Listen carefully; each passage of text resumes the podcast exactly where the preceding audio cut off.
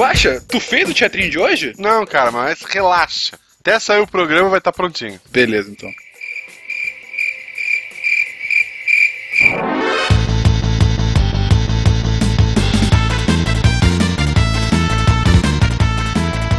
Olá pessoas, aqui é Fernando Malta de São Paulo e não existe trabalho ruim, ruim é ter que trabalhar. Eu sou o Werther de Vila Velha Espírito Santo eu quero saber quem é que nunca estudou para a prova de segunda depois de Fantástico. Nossa. De Brasília, que é a Bárbara Paz. E depois de montar essa pauta, decidi que eu nunca mais vou procrastinar, mas eu começo amanhã. Até o próximo trabalho, né? É. Queridos ouvintes, aqui é o Tarek Fernandes de Anápolis e a procrastinação da morte talvez seja o único motivo de você ainda estar vivo. Nossa. Sério, as suas falas, tá? Tarek. Meu Deus. Não sei se foi complexo ou pesado. Exatamente. Aqui é a Jujuba de São Paulo e procrastinar é a arte de estar em dia com ontem. Diretamente de uma rede bem gostosa para deitar, aqui é Marcelo Guaxinim. E amanhã grava a frase e a gente troca como é que a gente faz. como assim? Amanhã a gente grava e depois edita, gente, tá tranquilo. Você está ouvindo o SciCast, porque a ciência tem que ser divertida.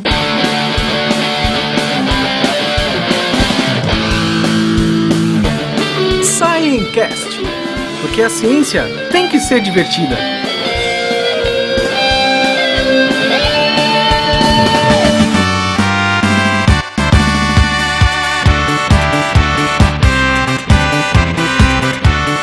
Saudações, queridos ouvintes! Estamos começando mais um SciCast. Eu sou o Fernando Malta e hoje estou aqui com a Gominha. Olá, Fencas, tudo bom? Tudo gripado, mas tudo bom. É, tamo junto, tamo, tamo junto. junto eu né? acabei de melhorar um pouco porque eu tomei um remédio, então eu tô sem a coriza e sem a, né, aquelas coisas chatas de gripe, mas tamo junto aí. O que, aliás, né, ficar gripado é um ótimo, é uma ótima desculpa para procrastinar na Não vida. Não é verdade? e também estamos junto com quem? Com esse podcast lindo que estamos homenageando hoje. Sim. O Meia Lua Cast, outro podcast aqui da casa, aqui do Deviante. Os lindos que falam sobre games e mitologia. E é legal a pegada deles, né, Ju? Porque é assim, muito bom. tem muito podcast falando sobre videogame por aí, alguns excelentes, mas eles dão uma pegada mais séria. Eles destrincham de fato, dependendo do episódio, a mitologia daquele jogo, né? Eles Não, têm é essa. muito absurdo. Então, assim, é muito legal. E vou além. Eu participo essa semana. É, fui convidado.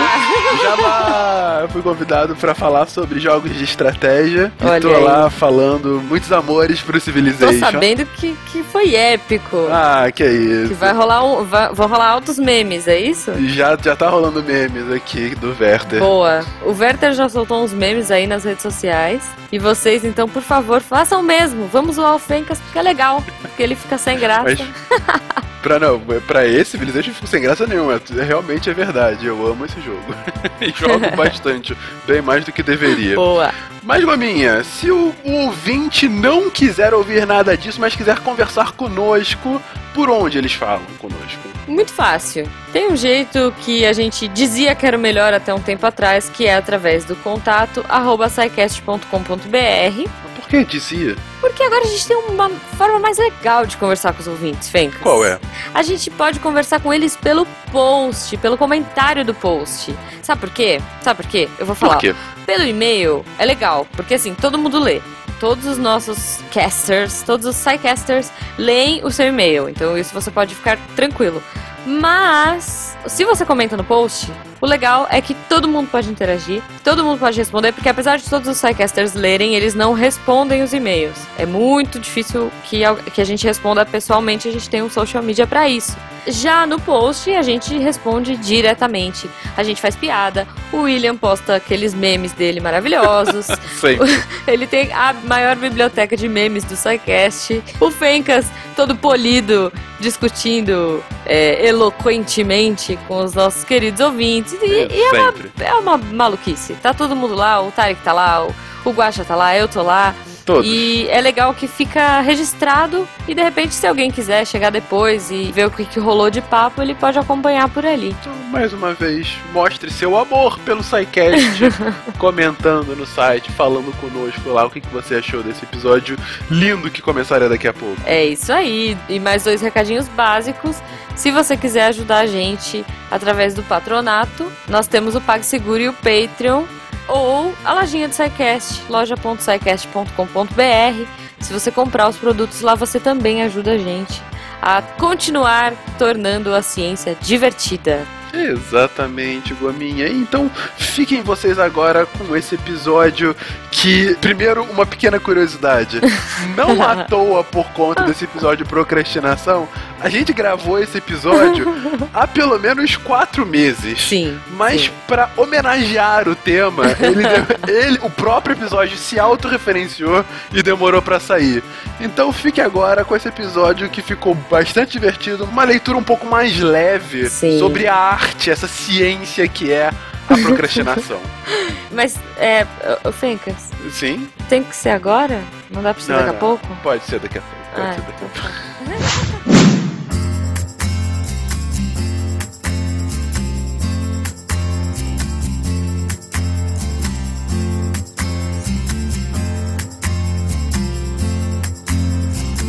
Luiz Fernando Veríssimo já dizia: A minha musa inspiradora é o prazo de entrega.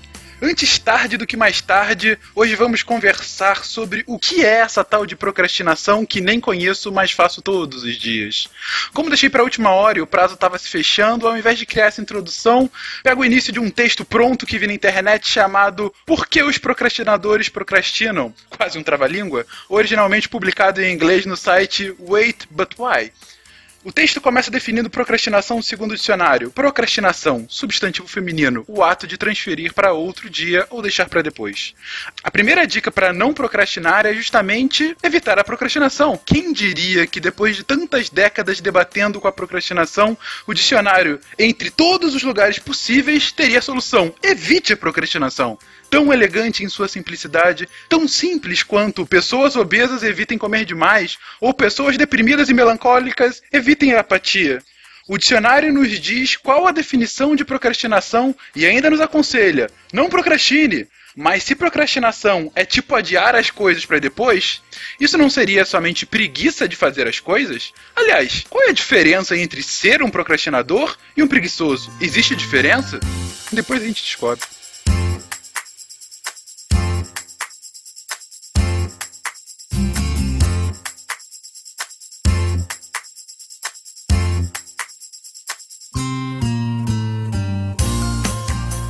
Pessoas queridas, comecemos então um tema bem interessante, um tema atípico aqui pro SciCast, mas não atípico em nossas vidas. A procrastinação, essa que é quase uma arte para muitos, que não para a maioria da nossa população. Mas antes de falar sobre procrastinação, a gente tem que definir, afinal, o que é procrastinar, o que, que é essa arte há, tão há tanto trabalhada por todos e qual a diferença de uma procrastinação bem feita para simplesmente preguiça ou mesmo para o louvado ócio. Eu posso começar? Por favor. Tem que ser agora? Ó, são 10 e 7, espera dar pelo menos 10 e 10. Procrastinação então vem do latim procrastinatus. Que lindo isso, botar o nome de um filho. O radical pro indica a frente e crastinus traduz-se como amanhã, ou seja, joga para amanhã. Assim, literalmente, procrastinar significa depois de amanhã, o que pode nomear o hábito tão costumeiro do brasileiro de deixar para depois.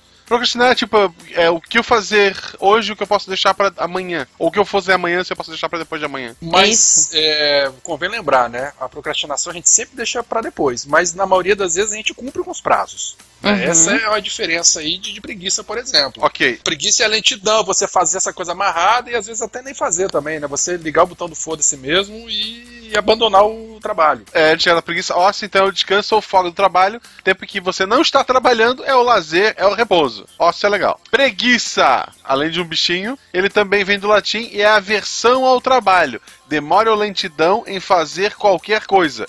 Indolência, moleza, morosidade, negligência, pouca disposição. Tá, então é, a gente tem três termos que parecem a mesma coisa, mas que são um pouco diferentes, né?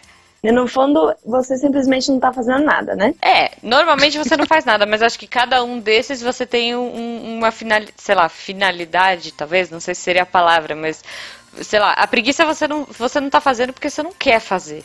Mas procrastinando você também tá fazendo, você não quer fazer aquilo agora, Não, né? mas olha só, na preguiça você não quer fazer. No ócio, Uhum. talvez você já tenha feito e tá descansando. Na procrastinação, você sabe que tem que fazer, você vai fazer, mas não agora. E você vai fazer sua pressão depois no final, né? É a minha vida. É a minha vida. A vida de todos nós. Ei, todos aqui, todos nós somos, em maior ou menor escala, porque tem gente que não é, né, pra falar a verdade. A gente tá gravando hoje à quinta-feira, 10 horas da noite. Daqui a pouco, daqui a 2 horas, sai o episódio. O Tarek, ele prepara todo o post, menos o texto. O texto eu tava escrevendo correndo antes da gente começar a gravar. e eu sei o tema que vai sair há semanas.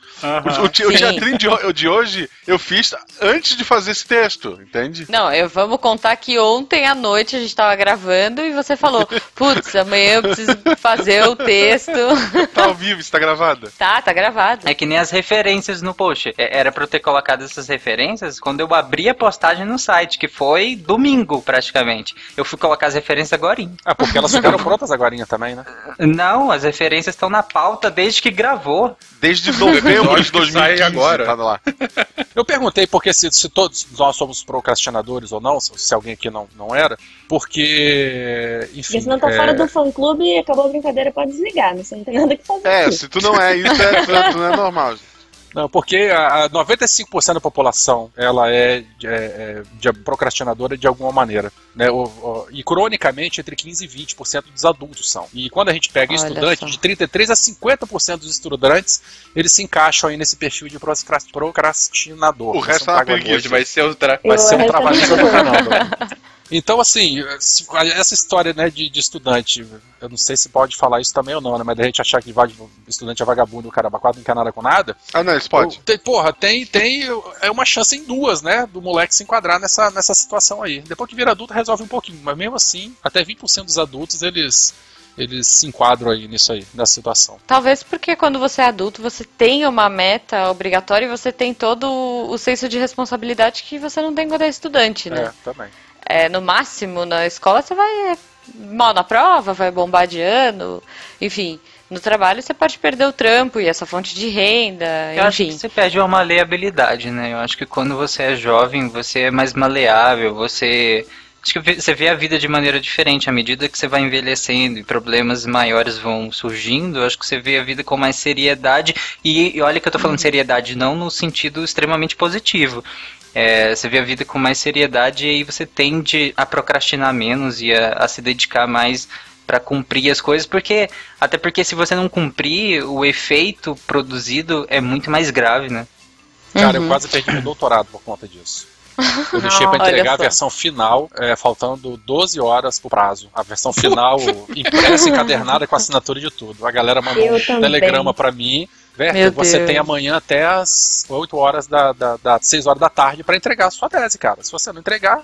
E tava pronto, faltava. sei Já, lá, o título tava lá, faltava só recheio, tá tudo não, isso aí é caso de aluno que eu vou contar daqui a pouquinho. Mas assim, eu- eu deixa pra depois, também. depois eu vou. Eu moro aqui em Vila Velha, eu fazia doutorado em Campos, a, a- acho que 350, 400 quilômetros de distância daqui, Campos do Goitacazes.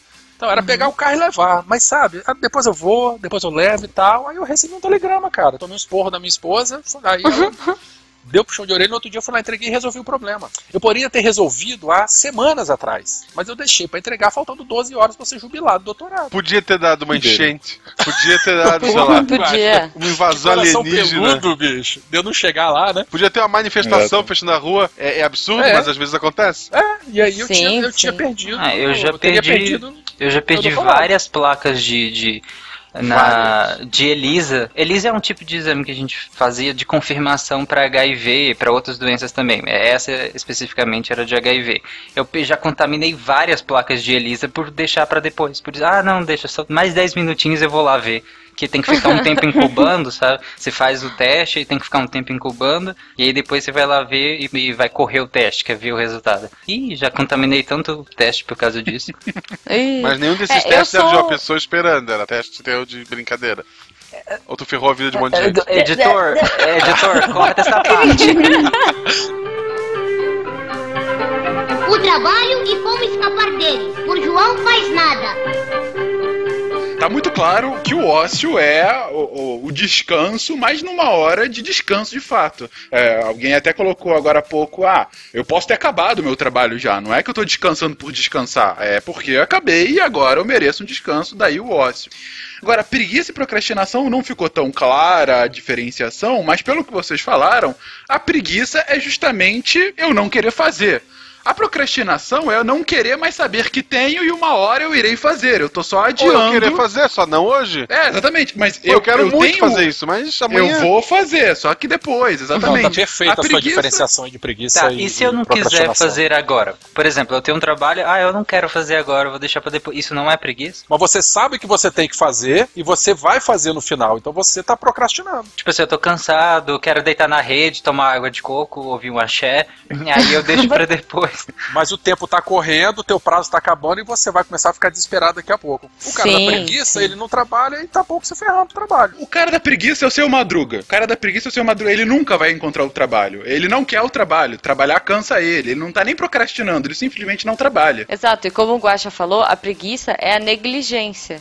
Então, essa é uma leve diferença aí. Mas a procrastinação não é negligente? Não, a procrastinação é a negação. Ela é, ela é negligente, mas ela é consciente. Mas ela é a negação. Você tá em É, denial, assim. Você pode pra- procrastinar por preguiça. Sim. Hum, entendi. Não, não, daqui a pouco eu faço e tal. Mas na procrastinação, você sabe que uma hora a água bate na bunda. assim. Isso aí é o tal Uhum. da procrastinação ativa. Esse termo ele foi cunhado em 2005, falando de procrastinação ativa e passiva. Na ativa, basicamente, é quando a gente percebe que a gente está atrasado nas suas tarefas, né? E a gente acaba, mas mesmo assim a gente acaba fazendo outra coisa.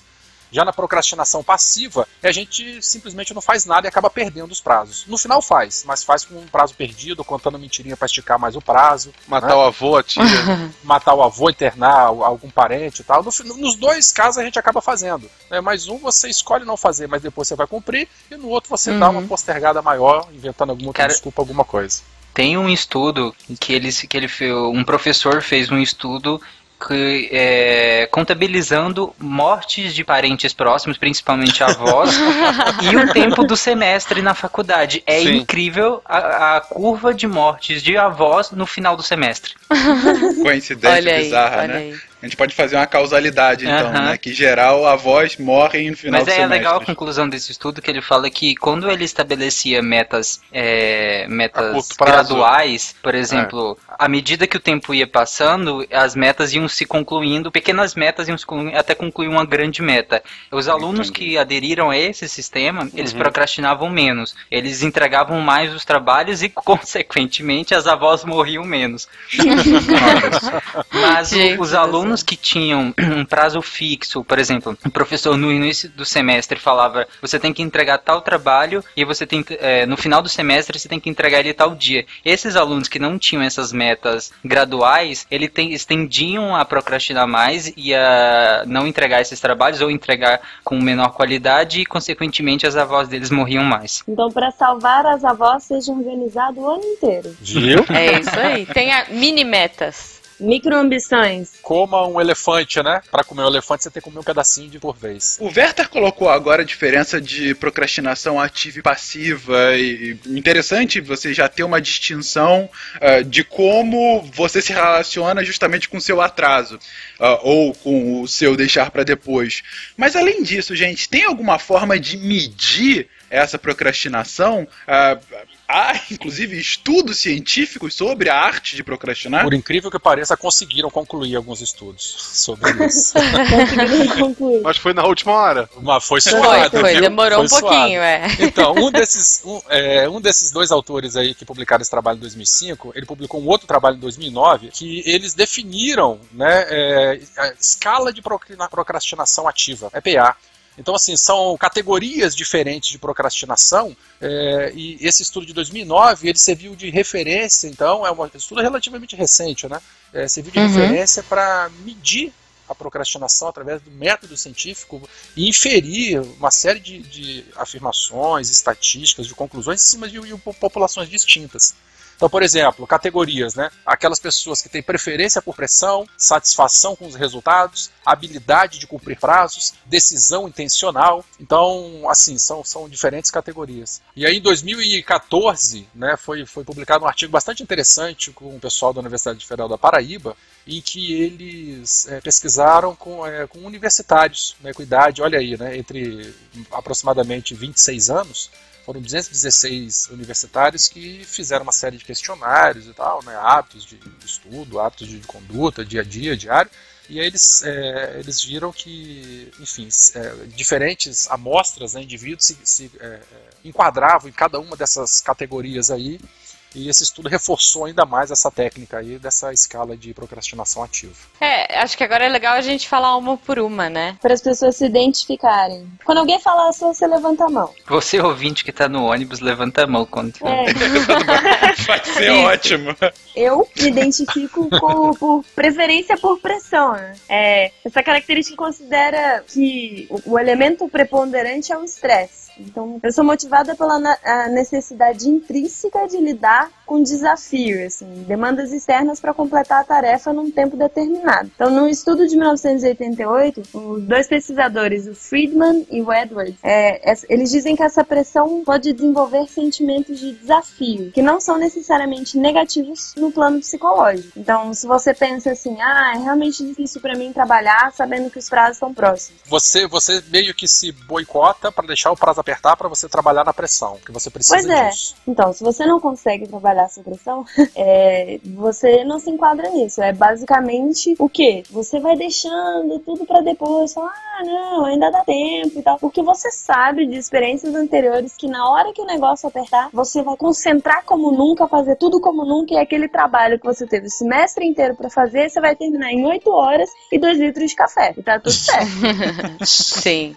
Eu via muita gente é, trabalhando trabalhando em agência, né, que tem todo aquele setor de criativos, que eu adoro esse termo, assim, né, enfim, criativo. Só eles eram os... Ah, eu também acho perfeito. acho genial. É, então, a equipe criativa, ela falava assim, não, é, quer dizer, não vou generalizar, né, mas alguns que eu trabalhei bem próximo falavam assim, não, qual é o meu prazo? Tipo, olha, o seu prazo é sexta-feira, tal hora. Tá, então me deixa aqui que na quinta noite eu começo a pensar no assunto. Agora eu vou ficar aqui buscando referências. E aí o cara ficava. Então, assim, pra ele. Isso é eufemismo para ficar jogando videogame, né?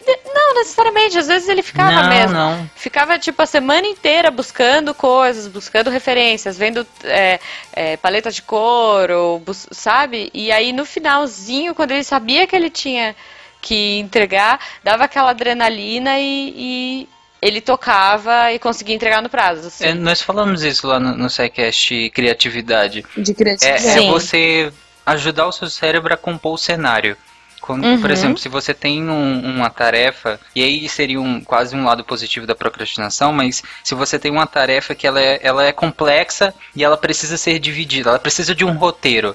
Então, de início, você não simplesmente senta. Você pode até fazer isso, tem gente que consegue. Eu não consigo. Se de início você simplesmente senta e começa a tarefa. Mas você pode fazer como a Juba falou, que é justamente você procurar construir o cenário. Você procura referências sobre aquilo, você tenta estruturar um roteiro daquilo e não necessariamente começar de fato aquilo, né? Você começa estruturando aquilo. Até que. Sim. E aí a diferença de, de algumas pessoas para outras. Tem aquelas que elas vão criar esse cenário inteiro e aí e elas vão é, agendar um dia para começar. Não necessariamente tão Uhum. perto. Mas elas vão criar o cenário, agendam um dia, agora sim, agora eu vou começar. E começam. E aí a segundo tipo de pessoa, que é essa PPP, que é preferência por pressão, ela vai construir esse cenário com boa antecedência até, né, com antecedência Uhum. louvável. E aí, quando, com o cenário completo, ela para. Ela para e deixa. No, quando estiver muito perto, que o prazo estiver muito em cima, ou seja, que a pressão estiver muito em cima, que ela vai de fato usar o cenário que ela criou. E aí ela faz o projeto. Ah, mas por exemplo, assim, eu ah, tenho que escrever o teatrinho, tenho que fazer alguma coisa ali, a própria bobagem que eu vou falar. Eu leio a pauta e daí eu vou dirigir, aí chego em casa, vou tomar um banho, vou, sabe, eu vou pensar sobre aquilo de várias formas, e daí, faltando cinco minutos pra começar a gravação, eu sento e escrevo. Viu? Você é esse, Guaxa. Você Boa, precisa da você pressão. tem a preferência. Você Não, é um eu, cara eu acho que o PPP. Guaxa tá mais pra esse aqui, habilidades em cumprir prazos, pelo que ele falou aí. Não, é porque ela falha às vezes. Às vezes dá 5 minutos antes e eu não tenho ideia do que escrever. É. Aí morreu. Ah, então ferrou. Eu sei, tem ainda dois teatros a gente Tá devendo. escrito, Tudo tá bem. escrito. Lê, lê aí habilidades em cumprir prazos, gosta. Os procrastinadores ativos são capazes de estipular corretamente um tempo mínimo necessário para concluir uma tarefa, utilizando estratégias de enfrentamento sob estresse para atingir o sucesso. eu não sei se encaixa exatamente, porque eu não fico naquela, meu Deus, eu preciso escrever o teatro. Ele vem e eu escrevo. Se não surgir, eu vou dar uma desculpa.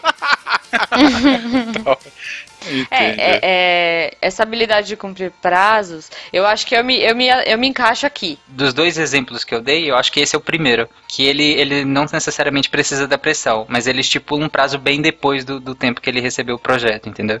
Ele Se o cara tem uma procrastinou o pra tempo, fazer, ele vai mas trabalhar ele... 3, 4 dias, horas por dia, mas no final vai dar conta. É, Não, ne- nem Sim, necessariamente. sim. Por exemplo, ele tem o prazo de um mês. Ele pegou o projeto no, no dia 1, ele disse, não, vou, vou fazer tal coisa, tal coisa, vou deixar ele lá pro dia 15, dia 20. Mas não necessariamente ele deixa pro dia 29, entendeu? Então, Uhum. ele vai comendo devagarzinho, vai fazendo. É, ele cumpre os prazos Sim. que ele estipula pra si mesmo, mas é, o prazo nunca é no início. Ele sempre deixa pra depois, mas ele cumpre. Ele, ele olha um projeto, olha um projeto e fala, bom, eu vou levar duas semanas pra fazer isso, aí eu vou me dar uma semana de brecha, vai que alguma coisa dá errado, hoje é a primeira semana do mês, lá pro dia 20 eu faço. Já É, ele- ele tem não começa logo. estipuladas- Estipuladas. Ele tem os checkpoints que ele mesmo fez, né? É, eu acho que é importante dizer aqui que é, a pessoa tem que ser extremamente consciente dos prazos que ela precisa. Isso é uma coisa que talvez você, você vai adquirindo com a vivência, você vai adquirindo, enfim, com a necessidade, mas é, sei lá, eu sou uma pessoa que tenho mais essa característica, habilidade de cumprir prazos. Então eu jogo uma meta, tra- trabalho com uma margem, claro, e essa margem é a margem que eu vou procrastinar. Ou não, ou eu vou contar com uma, com- enfim, com um imprevisto. Não, essa habilidade de cumprir prazo tem muito a ver também com uma das, das, das receitas lá para se evitar a procrastinação, justamente, né? Cumpra pequenas metas, Uhum. né? Para que você tenha pe- pequenas, mais frequentes recompensas, para que no Sim. final você possa terminar o teu projeto. Sim, é, eu acho que uma pessoa que tem essa habilidade tem que ser extremamente organizada. Sim. E, e, e tem regrada, um nível de né? autoconhecimento também. Uhum. Você tem que se conhecer pra você saber, não, nisso eu sou bom, eu faço mais rápido, isso é mais complicado, eu demoro um pouco mais, eu preciso de mais tempo. Então, Sim. exige um certo autoconhecimento também pra saber como você consegue fazer as coisas, né? O maior acerto que eu fiz na minha vida foi quando eu pensei, quando surgiu a ideia de ah, o Deviante e no projeto vai ter novos podcasts e tal. E assim, pô, eu quero ter um podcast foi ter convidado a Jujuba. Se não, se não fosse a Jujuba, não tinha saído do segundo episódio. Porque. Ah, eu, eu- assim, ah, tem que gravar. é, A gente tem que gravar um programa. Beleza, então a gente vai ver uma pessoa, escolher um tema e gravar. Não, a Jujuba, ela marca três, quatro gravações às vezes numa semana. Aí uma Sim. cancela, aí já tem a outra pronta. E. Ah, não, vamos falar disso, disso, daquilo. Cara, é, eu, eu não acompanho essa menina. Às vezes eu tenho que perguntar três vezes sabendo. Hoje tem gravação, Jujuba. Do que, é que a gente vai falar? É. Ma- Mas, isso é uma coisa que você vai adquirindo com o tempo, né? Não, não precisa, eu tenho você. Não, você, indivíduo, você, Ah, tá. ouvinte. Ok. Não Eu- você guacha, Eu não preciso, já tá resolvido. Tá, Mas, Juba, tem um, um ponto, é, o autoconhecimento, sem dúvida, é muito importante, mas além disso, é um conhecimento muito grande sobre o que você faz, né? Você tem que estar muito maduro com as suas atividades, porque, por exemplo, se o seu trabalho Uhum. exige alguma tarefa não rotineira, ou se ele tem muitas intempéries, Uhum. você não consegue fazer isso, simplesmente porque você não tem como estabelecer um prazo. Ma- Mas, por exemplo, não sei, assim, eu acho que uma pessoa com esse perfil tem, tem um- um- uma facilidade muito grande de coordenar outras pessoas, por exemplo. Pode ser. Então, assim, é, eu trabalhava com coordenação, tanto nas agências de publicidade e depois eu fui coordenadora de, de produção de animação. Então, assim, a equipe, às vezes, não tem a consciência do tempo que eles precisam. Mas você tem, né? Mas a gente sabe, é, eu, enfim, o, o- o outro coordenador, então a gente sabe. Então, assim, você sabe o tempo que o cara precisa pra fazer, e o, o tempo, assim, mínimo que ele precisa, e o tempo razoável que ele precisa pra poder procrastinar. Tipo, eu acho que, assim, bons coordenadores é, e bons líderes sabem que o funcionário e que, enfim, o coleguinha e quem quer que seja precisa de um tempo, precisa desse tempo para poder aliviar um pouco. Então, claro que você tem toda a pressão diária e tudo mais, entrega, e que tem hora que você vai pressionar e que você não vai dar esse tempo, mas o ideal é sempre que você tenha esse, esse planejamento, sabe? Então, mas é como eu falei, você tem que ser extremamente organizado e conhecer muito bem, ou você se conhecer, ou no caso de coordenadores e afins, conhecer muito bem a sua equipe. Eu acho que conhecer a equipe é, é fundamental mesmo. Né? Tipo, você Sim, saber sim. uh, o timing das pessoas né? e, e se programar em relação a isso. Não adianta você, você falar assim, ah, eu faço em tanto tempo, então a equipe vai ter que fazer em tanto tempo, sabe? É, isso não Às vezes eu funciona. tinha, eu tinha animadores incríveis e fantásticos, mas que assim, a curva dele para começar a entregar era muito maior do que a do outro que entregava sem parar e aí depois entregava rápido para procrastinar depois, sabe? Então, tipo, tinha, ti- cada um tem um perfil. Então é legal você ver, enfim, é legal que a gente fale desses diferentes perfis para os ouvintes se encaixarem aí. Eu acho que uma pessoa que vai contra totalmente isso procrastinar é a Ludmilla, porque pra ela sempre é hoje. É hoje. É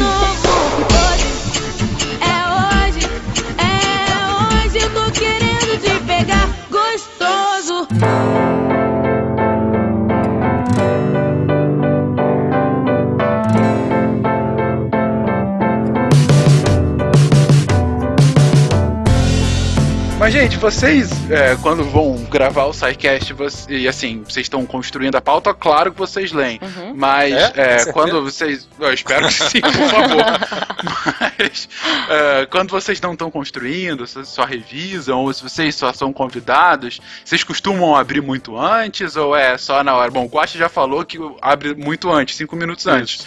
Mas o- os outros costumam abrir bem antes? Olha a pergunta. Eu leio todos os dias todas as pautas, né? Então. Que vida triste, É, hein? esse é, esse é o trabalho. É Volta porque- para o PS4. O, o- o meu trabalho é justamente tudo isso que a Jujuba falou. Sim. Boa, Tarek. Eu só, eu só não consigo cumprir como a Jujuba, mas é- era pra ser. O objetivo é o O mesmo. objetivo É. é. É por isso, é por isso que o Missangas é a Jujuba, não e o Tarik. Apesar de que eu descobri hoje que o Tarik ele tem origem na Bahia, eu devia ter convidado ele também.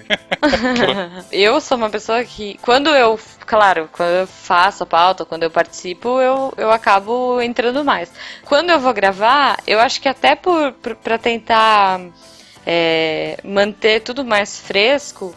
Na semana, por exemplo, sei lá, a gente grava de quinta-feira ou terça, né? Então, assim, pelo menos uns dois dias antes, eu pego o tema, eu não abro a pauta, mas eu pego o tema e vou procurar coisas aleatórias, é aquela coisa que a gente falou de buscar referências. Então, eu vou buscar, vou pegar meus livros, vou pegar coisas que, que eu acho que tem a ver.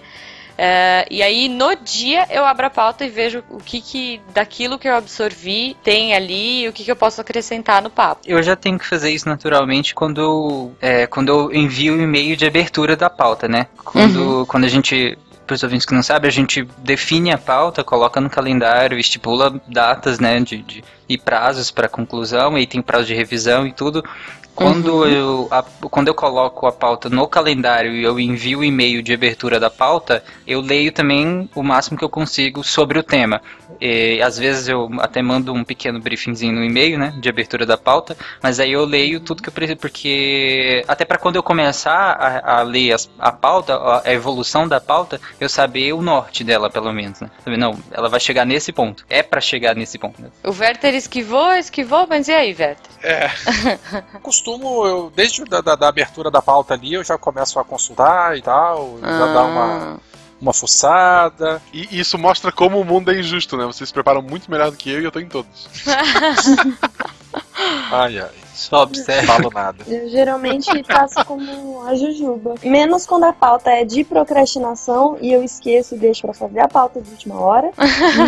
E, e não me lembro que eu gravo o cast e descubro na manhã do dia que vai ser a gravação e chego atrasado por causa do trânsito e não tenho tempo de olhar a pauta. Boa, Nessas boa. exceções.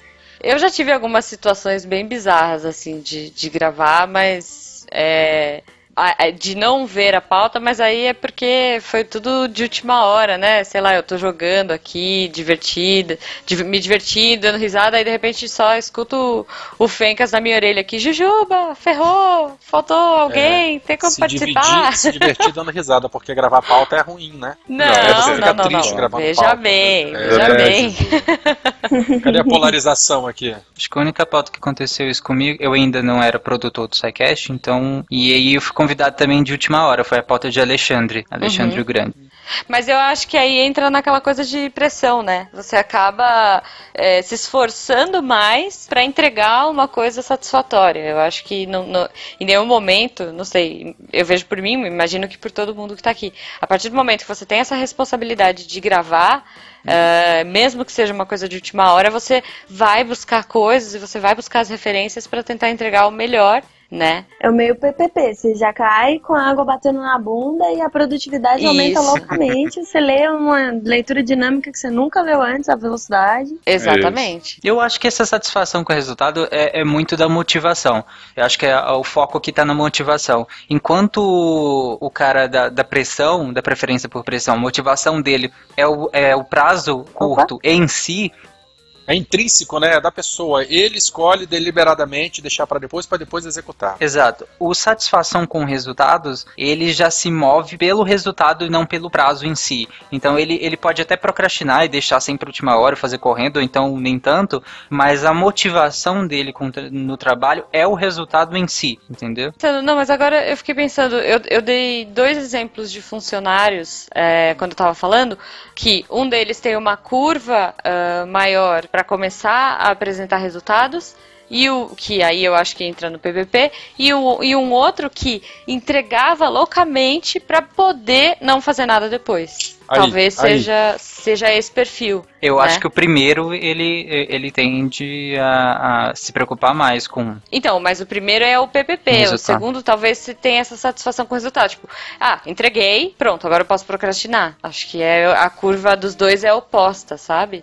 Um procrastina pra entregar no final e o outro entrega rápido pra poder procrastinar. Uma vez que ele tem o resultado, ele está satisfeito. Então, pronto, agora eu posso fazer qualquer outra coisa. Sim, exatamente. Não, não precisa ser um bom resultado, não necessariamente. Não. É um bom resultado. Na verdade, aí não seria procrastinação, seria ócio, né? Porque o trabalho já foi feito. Mas tudo bem, eu, eu, eu tô sendo chato só porque eu também não vi uma distinção muito grande. Mas, Werther, fala um pouquinho da decisão intencional, então. Na decisão intencional, a gente escolhe procrastinar, a gente escolhe fazer outras atividades, né, intencionalmente, àquela Uhum. em que a gente obrigatoriamente tem que cumprir, né? Então, assim, é, enquanto a gente está fazendo a pauta aqui, seja com um mês de antecedência ou com cinco minutos de antecedência, mas a, a tela do lado tá no Facebook e no Twitter ali do lado. E a gente tá com o olho cá e o olho lá, né? E vai enrolando, vai, vai dando outras prioridades e ao invés de, de, cumprir a nossa tarefa mesmo. Né? A gente vai mudando a programação é, a curto prazo. Basicamente é isso. É, quem, quem nunca estava escrevendo ou fazendo algum trabalho e aí simplesmente fugiu e na hora que viu estava pesquisando sobre a reprodução dos pandas. Direto, direto. Panda pelado, direto, direto. Não, e mesmo porque um dos conselhos para se evitar a procrastinação é você ter um- uma fazer é, as suas tarefas pré-agendadas, em curto, é, Puxar é, o fio da internet. passos pequenos, exatamente. Mas aí o que acontece? Mesmo sabendo disso, a, pessoa ainda consegue boicotar, é, inclusive essas rotinas de atividades pré-agendadas, né, com outras Essa é a atividades paralelas. do multitask. Exa- É. É, é- é isso que eu queria colocar. É um multitask, mas é um multitask mais elaborado, né? Porque assim, multitask ok. É, eu tô gravando aqui com vocês, de repente eu abro o Twitter e abro os pandas pelados do Guacha e ok, tô fazendo as coisas ao mesmo tempo, sem o mesmo foco. É um multitask improdutivo. É, não, mas é mais do que isso, porque assim, é, é claro, leva à improdutividade, mas assim, eu tenho a tarefa X, e aí isso realmente eu me, consigo me ver muito nisso. É, eu tenho a tarefa X. E aí eu tô fazendo a tarefa X. De repente surge a tarefa Y, que naquele momento é mais interessante pra mim do que a X. Então. Eu começo a fazer Y e deixo de fazer a X. É a praga de você trabalhar em casa. Exatamente, mas assim, é- é- esse que é o negócio. Não é só estou deixando de trabalhar pro lazer. Eu tô fazendo uma outra tarefa, porque aquela tarefa vai ser mais legal naquele momento. Sim, às vezes você tá cansado ou tá saturado. O problema não é a tarefa X ou a tarefa Y, é a tarefa XXX. Parabéns. É, esse é o problema. Aquele monitor do lado ali A minha esposa hoje, ela não tinha aula à tarde, que é o hora de atividade dela. E daí, por várias outras, sempre quinta-feira é assim. Por várias quintas-feiras ela tentou, ah, não, vou, vou pra casa e corrige prova, organiza as aulas que precisa e tal. Aí ela chega aqui, tá malu, aí faz uma coisa, faz outra. Ó, botando a culpa Hora de dormir. É, não, não, é porque sempre tem alguma coisinha. Então hoje, hoje ela ficou na escola. Tipo, que lá ela conseguiu fazer tudo que ela queria. Ela tem internet, tarará, pesquisou, montou os trabalhos. Não conseguiu fazer tudo que ela queria, mas ela adiantou bastante coisa. Tipo, ela, ela, ela sabe que em casa ela vai. Não vai conseguir. É, eu tô aqui trabalhando Ah, em casa, chega o Gui com a caixa de Lego do Batman, com um- um- ele montou uma outra coisa lá e, tchau. Eu vou montar Lego Batman com, com o Gui também, cara. Depois Pô, eu continuo fazendo o que eu tô fazendo, sacou? É a praga de trabalhar em casa pra mim. Uma grande desvantagem é essa. Não precisa ser o Lego do Batman. Não precisa eu quero. Pode ser qualquer Às vezes quando coisa. você tá trabalhando em casa. Não, às vezes quando você tá trabalhando em casa, você tem que fazer uma coisa assim que não, não é tão legal assim. Até uma louça pra lavar, um armário pra arrumar. Separar o seu CDs em ordem alfabética é mais divertido, é mais importante do que aquele trabalho super. Se fizer as tarefas de casa ouvindo o SciCast, é melhor ainda. Às vezes, quando você não quer fazer o trabalho, até tipo, procurar carrapato no cachorro é mais importante naquele momento do que fazer o que você tem que fazer. E aí não, não, não é questão só de preguiça ou procrastinação ruim, mas é o que acontece comigo muito às vezes quando eu tô estudando e o assunto é meio denso. Eu não, eu não deixo de estudar pra ir jogar, pra fazer, pra assistir uma série. Eu, eu às vezes eu deixo de estudar o que eu deveria estar estudando e vou estudar outra coisa. Mas eu não tô deixando de estudar, entendeu? É ruim? É. Mas, é, mas eu não tô estudando o que eu deveria estar estudando. Isso acontece muito comigo. Às vezes eu tô lendo alguma coisa e falo, cara, não é bem isso. Aí eu. Às vezes eu vejo um termo, ah, legal, isso aqui, e na hora que eu vejo eu tô pesquisando uma coisa completamente diferente, vendo um vídeo sobre isso. E, e às Uhum. vezes eu passo um tempão estudando a coisa que na verdade eu comecei estudando coisa nada a ver lá no início. Quantos de nós sabem um bocado de física quântica e não trabalham com isso? Por conta da Wikipédia, né? Sim, é, não, né? acho que essa coisa de. é, acho que a internet trouxe muito isso, né? Com os hiperlinks. Hiperlink, Que, exatamente. assim, é um, é um buraco negro. A partir do momento que você cai em uma coisa que te interessa, você não vai parar, porque você vai clicar aqui, aí você vai ver uma outra coisa, e vai ver outra coisa, vai ver outra coisa. Quando você viu, você já perdeu horas. Que passou rapidinho, assim. Ó, decisão intencional. Eu saí pra buscar uma cerveja, o Tarek tava falando, voltei, ele continuou falando e eu fui fazer outra coisa mais legal. Obrigado. O trabalho e como escapar dele. Por João faz nada.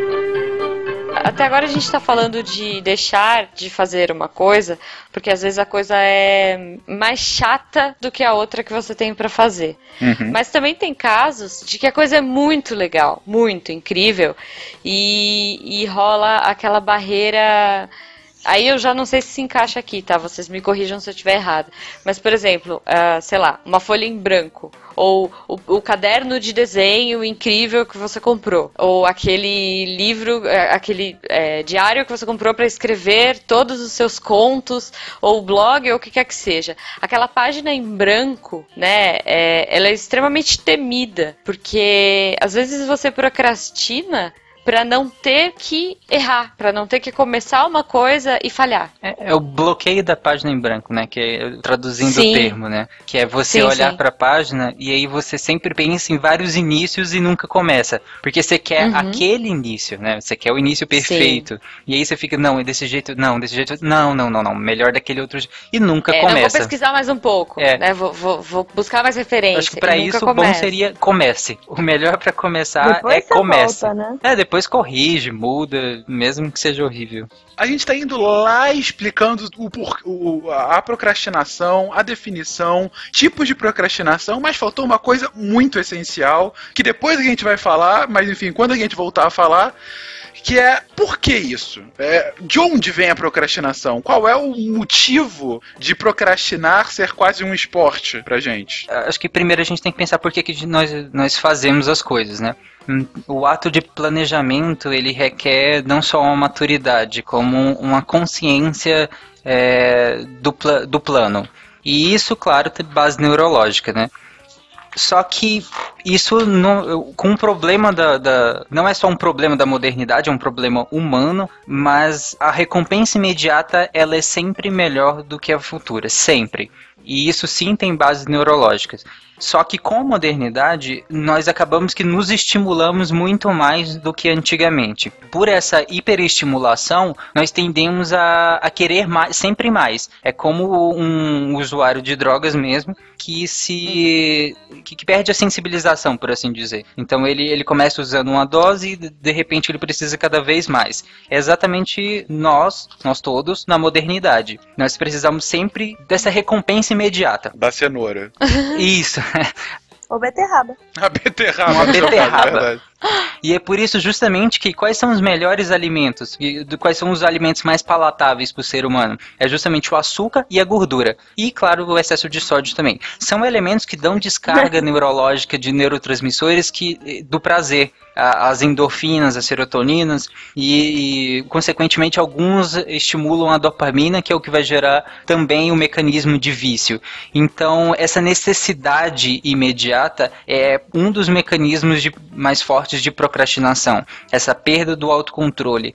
É muito difícil você eh, convencer o seu cérebro que a recompensa daqui um dia, dois, um ano ou, ou mais é, vai ser muito melhor do que se você deixar de fazer a ação para ter uma recompensa imediata. Então é muito difícil você convencer neurologicamente, eh, você se convencer neurologicamente disso. É, é muito melhor você não é, deixa para depois. Agora eu vou assistir a série, agora eu vou comer alguma coisa. Então, no fundo, quanto mais você procrastina, é, mais frustrado você fica, né? Isso. Porque você não conclui as tarefas, enfim, e eu imagino que você. Eu, eu tenho, eu tendo a fazer isso e eu tento me policiar muito. Por exemplo, é, às vezes eu começo uma coisa e, e falo assim: ah, não, daqui a pouco eu termino, vou dar uma procrastinada e começo outra coisa. Então eu entro num ciclo, às vezes, de começar N coisas ao mesmo tempo e não conseguir terminar nenhuma. Isso gera uma frustração gigante, mas aí eu vou fazendo um pouquinho dessa, um pouquinho dessa, um pouquinho dessa, mais ou menos essas mini recompensas, né? Mas por mais que você consiga completar, no final Uhum. você vai passar por, por- por pânico ou por estresse, por alguma coisa assim. No final você pode até conseguir, Sim. mas assim, é, você, vai, você vai passar por um momento que você não precisava, que é o momento do pânico no final. Não, você não só não resolve o agora, como você compromete o futuro também. Você nem Exato. fecha os ciclos que você tem que finalizar, como você abre outros que vão te demandar um tempo, uma energia, e não vai fechando nada. Então, E o triste disso também é que compromete o seu prazer com a procrastinação ativa. Na, na procrastinação passiva, em que você vai sempre deixando e isso quase não é consciente, você vai se frustrando cada vez mais. Então você não cumpriu o primeiro prazo, ele acumulou com o segundo, com o terceiro, com o quarto, e isso tudo vai acumulando e você vai ficando eh, cada vez mais frustrado. Quando você precisa, quando você quer procrastinar ativamente, ou seja, você quer dar uma pausa, uma pausa criativa, ou mesmo uma pausa de desligar mesmo, uma pausa de lazer, você nunca fica. um descanso. É, você nunca descansa, Uhum. porque você sempre vai ficar com a cabeça que você atrasou o um, o dois, o três e o quatro, entendeu? Então a procrastinação, Uhum. ela não só prejudica ah, o seu trabalho, ela prejudica o seu lazer também. Esse pânico que a gente fica no final de cumprir as metas, né, no meu caso se transformou em síndrome do pânico, literalmente mesmo. Tive que Nossa. fazer tratamento, fiz é, é, terapia, tomei remédio e tal. E é bem isso aí que você falou. Os prazos eles vão se acumulando. é, na hora que você tem a sua hora, a hora de lazer ou o seu ócio, você, a gente não consegue se desligar do, do monstro que está lá se acumulando. Isso aí, sim, em mim, cara, da metade do doutorado pro final foi tomando uma, uma proporção tão grande que no final, cara, eu tive que fazer tratamento com psicoterapia, cara. Porque literalmente eu desenvolvi síndrome do pânico por conta do, do meu doutorado. Porque eu tô no doutorado agora. E às vezes eu vou dormir e eu fico de olho aberto falando, ou eu trabalho ou eu durmo. Porque ficar acordada, nem trabalhando nem dormindo não serve pra nada. Então ou eu levanto e vou trabalhar, ou eu deito e durmo. Foi aí mais ou menos nessa época, um dia que eu acordei de noite gritando assim na cama. Que de várias semanas que a gente não tem aquele sono reparador, eu acordei gritando, desesperado, sonhando com uma análise que eu tinha que fazer, ou com um campo que estava atrasado, alguma coisa assim. No outro dia de manhã eu acordei a Paula, enfim, foi um horror aqui em casa. É, Hum. Tomei um remédio, um Rivotril aí para terminar a noite. Aí no outro dia de manhã foi quando eu comecei a procurar ajuda de psicoterapia. E aí comecei a fazer tratamento e tal, e, e- enfim, quando eu consegui é, é, enfrentar, né, de frente aí essa, essa crise do pânico, pra botar ordem na minha vida, pra poder terminar meu doutorado, e mesmo assim eu levei, eu, eu, eu quase que fui jubilado porque eu entreguei a tese faltando 12 horas. A gente fala isso porque isso é bem comum na academia, mas Sim, isso sim. deve ser bastante comum em todos, todas as áreas que tem prazos fortes para se cumprir. O tempo que você tem que estar descansando para o seu descanso te tornar produtivo, você tá noiado em ser produtivo. Aí você nem descansa, nem é produtivo e no final é um, um espiral de, de caos que leva a nada a ser feito. Sim. Tá virando al- alta ajuda isso aqui.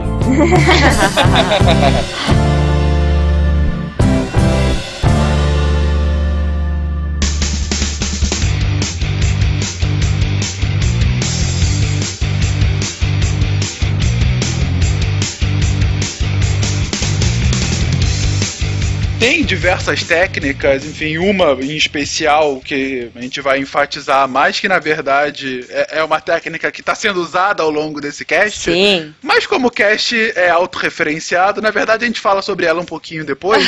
Vamos focar, na verdade, em aplicativos. Gente, no dia a dia de vocês, vocês costumam utilizar muitos aplicativos para ajudar a vida de vocês? Civilization, cara, Assim, eu, eu aprendo muito de história. ok, mas isso Ok, é um jogo, mas eu digo um aplicativo de celular, assim. Pokémon Sim. Shuffle. Shuffle. Shuffle. Shuffle é bom, Candy cara. Crush, Candy Crush é de celular, né? Serve, entra aí. É, a gente tá falando de aplicativos pra ajudar ou aplicativos pra só just for fun? Farmville Saga. Esse é legal. Depende do que, que você quer ajudar, a sua produtividade ou a sua felicidade. Ó, por exemplo, tem um aplicativo que é para ajudar pessoas procrastinadoras, principalmente em redes sociais, que você conecta as suas redes. é, agora eu não vou lembrar o nome, não sei se chama Grow, Grow Tree, alguma coisa assim. Mas é você conecta suas redes nele e, sei lá, você planta uma sementinha para fazer crescer uma árvore. E aí, se você. Você tem que ficar meia hora sem entrar em nenhuma rede social. Enquanto, enquanto isso, a sua arvorezinha vai crescendo. Se você entrar em qualquer rede social, Bota fogo na árvore e dá um choque na pessoa. a sua árvore morre. É tipo um tamagotchi da produtividade. Isso, isso, exatamente. Mas aí o WhatsApp conta também ou não? Nossa, se, se no, o WhatsApp funcionar, vocês estão tudo ferrados, não vai ter mais árvore. Porque É. não cala a boca no grupo há um segundo, é impressionante. Eu abro aquele grupo esperando 470 mensagens, gente. Isso aqui tá virando lavação de roupa suja, hein? Já virou autoajuda, É. lavação de roupa suja. E trabalho que é bom nada, né? Vamos trabalhar, gente. Vamos, vamos voltar pra pauta. Tem muita gente que é extremamente viciada, né? E não consegue sair, enfim, fica ali procrastinando e quando vê já passou muito tempo.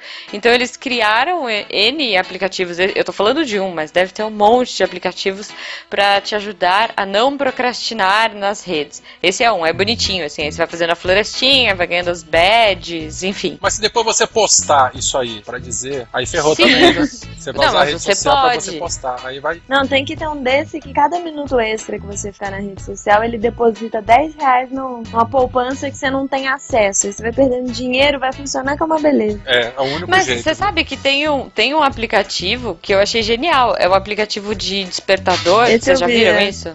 Eu que vi. você, pra você dar soneca, você paga 99 cents. Nossa. Nossa. Sim, então você, toda vez que você dá soneca, o aplicativo desconta 99 cents de dólar, que hoje em dia, né, vale mais do que dinheiro.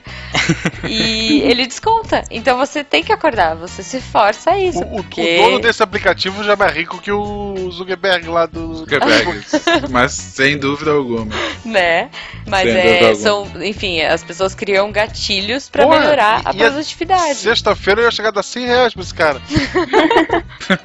Mas a Jujuba colocou um aplicativo aqui para aumentar a produtividade, só que tem uma técnica é, que já, já tem algum tempo, na verdade, inclusive, que inspirou aplicativos nesse sentido, é, que é a famosa técnica Pomodoro. É o molho de tomate, Sim. não é? né?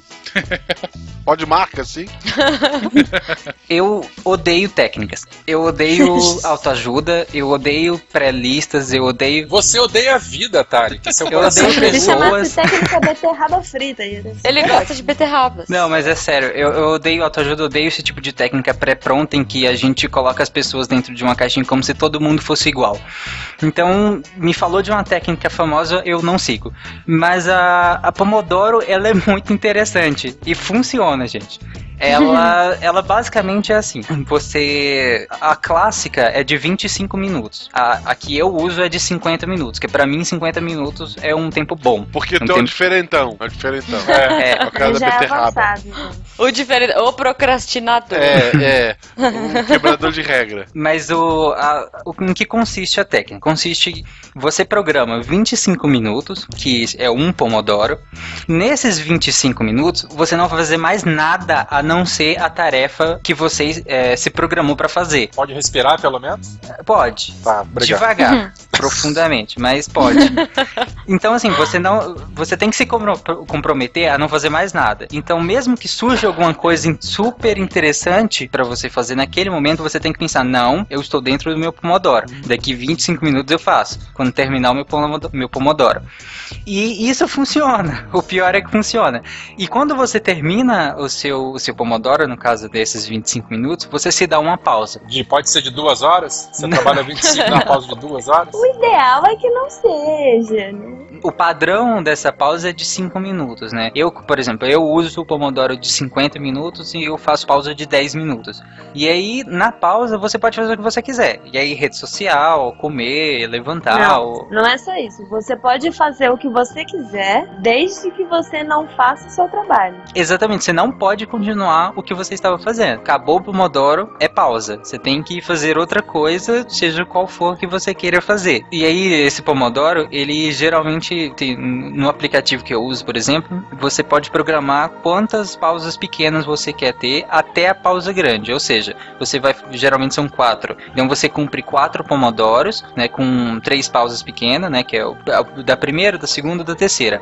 No, no fim do quarto Pomodoro, e aí você se programa para ter uma pausa maior. E aí você realmente descansa, você, você, você repensa o que você estudou e tal. E isso, só que assim, Uhum. é uma técnica, como eu disse, é padrão e cada um se adapta. Eu não uso, por exemplo, essa pausa grande. Eu uso pomodoros de 50 minutos com pausas de 10 minutos sem a pausa grande. Porque aí, em, ve- é, em vez da pausa grande, eu já pauso, por exemplo, é, na hora do almoço. Então eu já pauso para fazer o almoço. Ou então pauso para jantar, enfim, outras coisas. O legal do Pomodoro é que, na verdade, ele se aproveita daquela nossa tendência de preferir uma recompensa imediata e te dá uma recompensa imediata o tempo inteiro. Então, é tipo, calma, é rapidinho, daqui a pouco você vai parar. Exatamente. Não é uma coisa a longo prazo do tipo, quando eu terminar essa tarefa eu vou descansar. Não, só Uhum. faltam três minutos meu Pomodoro acaba e eu vou descansar. Em vez de calma, é rapidinho, é rapidinho eu vou fazer outra coisa e vou deixar de estudar, não, é o contrário. É rapidinho, eu tô aqui estudando, daqui a pouco eu vou fazer isso, eu vou entrar na rede social, whatever que você for fazer. Logo, a evolução do Pomodoro é nessas pausas vir algum achievement, né? É. Você conseguiu seu primeiro Pomodoro! Você conseguiu seu segundo Pomodoro! Eu sou obrigado. Aí eu sou obrigado. Viu só? Sim, então, gamificar, né? Gamificar é- o Pomodoro. Cara, o Pomodoro. O mais interessante da, da, da técnica do, do Pomodoro, que pode parecer besta no início, né? Afinal, ah, por que, que eu vou cumprir isso? Mas o, o mais interessante dela é que, primeiro, você aprende a se organizar, né? Porque Você ganha XP, não o seu personagem. É, exatamente, exatamente. Você aprende a se organizar porque você precisa é, delimitar o que você tem para fazer, né? Uhum. Segundo, você é, consegue condicionar a sua concentração. Porque quando você, depois de um tempo que você vai se acostumando mais com a técnica, aqueles 25 minutos é full time. Você se concentra mesmo. Então você con- consegue, é, é, no caso, domesticar a sua concentração para que dentro daquele bloco você realmente se concentre. Então é, diminui aquela coisa de pegar o celular o tempo inteiro, de entrar no Twitter o tempo inteiro, de pegar uma coisa aqui, outra ali e olhar aqui o tempo inteiro. Não, dentro disso você para. Sobre isso, é impressionante como você consegue adestrar o seu foco, assim. Porque Exatamente. eu comecei a fazer o Pomodoro na época que eu tava muito acelerada, muito caótica. Sabe aquele bichinho do Up? Esquilo! Tá falando? Esquilo! Cara, eu não conseguia prestar atenção na mesma linha da frase que eu estava escrevendo e... "Ih, Esquilo, olha esse mosquito, nossa, olha esse link, e tava longe, assim. É impressionante como, não, Com, com volta. cafeína ou sem cafeína, isso? Sempre com cafeína, né? É claro. O trabalho e como escapar dele. Por João faz nada. Dizem que a filosofia surge na Grécia por três grandes motivos, né? Seria uma causa política, que aí seria porque hum, tanto na Grécia quanto no Egito quanto na Mesopotâmia eram teocracias. Então, quando a Grécia adere, a Grécia primeiro, no caso, aderia à democracia. Então, essas e no caso abre para o pensamento filosófico. Então, aí já é a primeira causa política. A, a segunda causa seria uma, a causa econômica, que seria o, o forte comércio né, e, e intercâmbio cultural que acontecia naquela região da Grécia Antiga, entre os povos do Oriente, por exemplo. E o terceiro seria essa causa social, que justamente, e aí é o que os gregos falam muito, que é o do ócio criativo.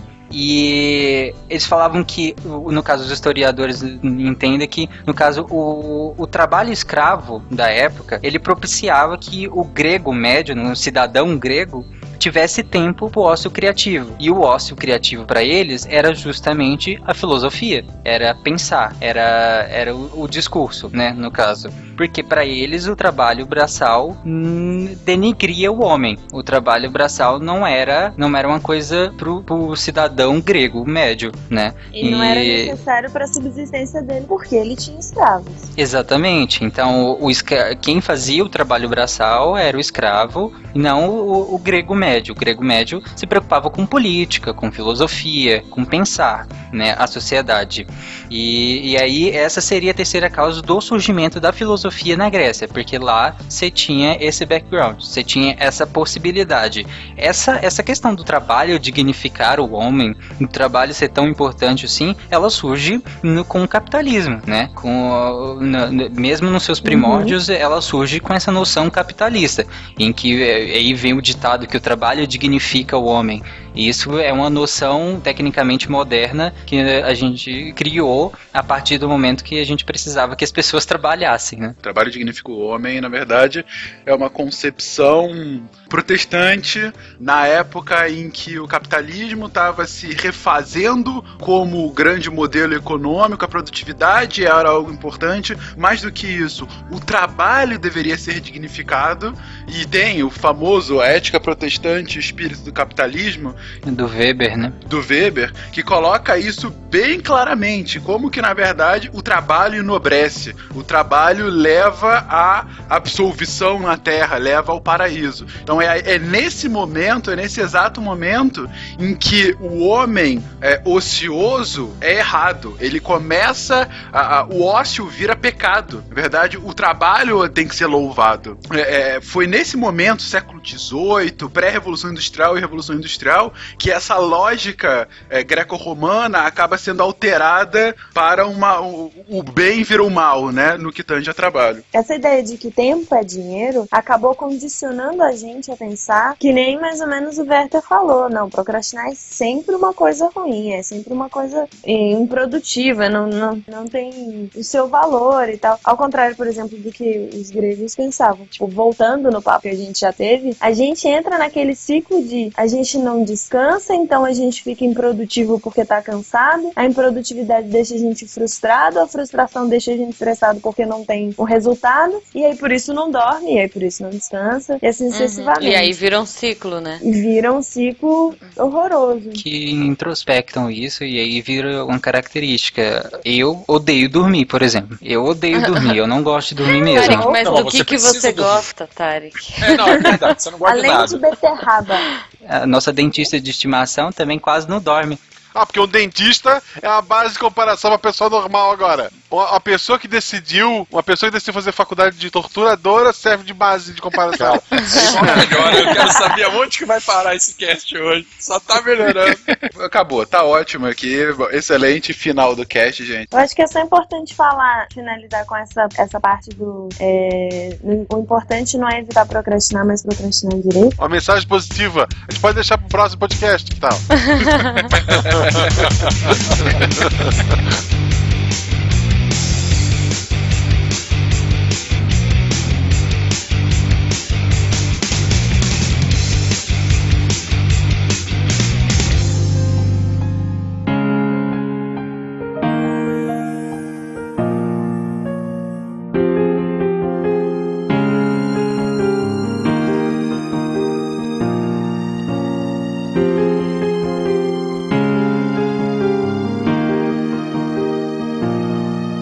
You have new mail.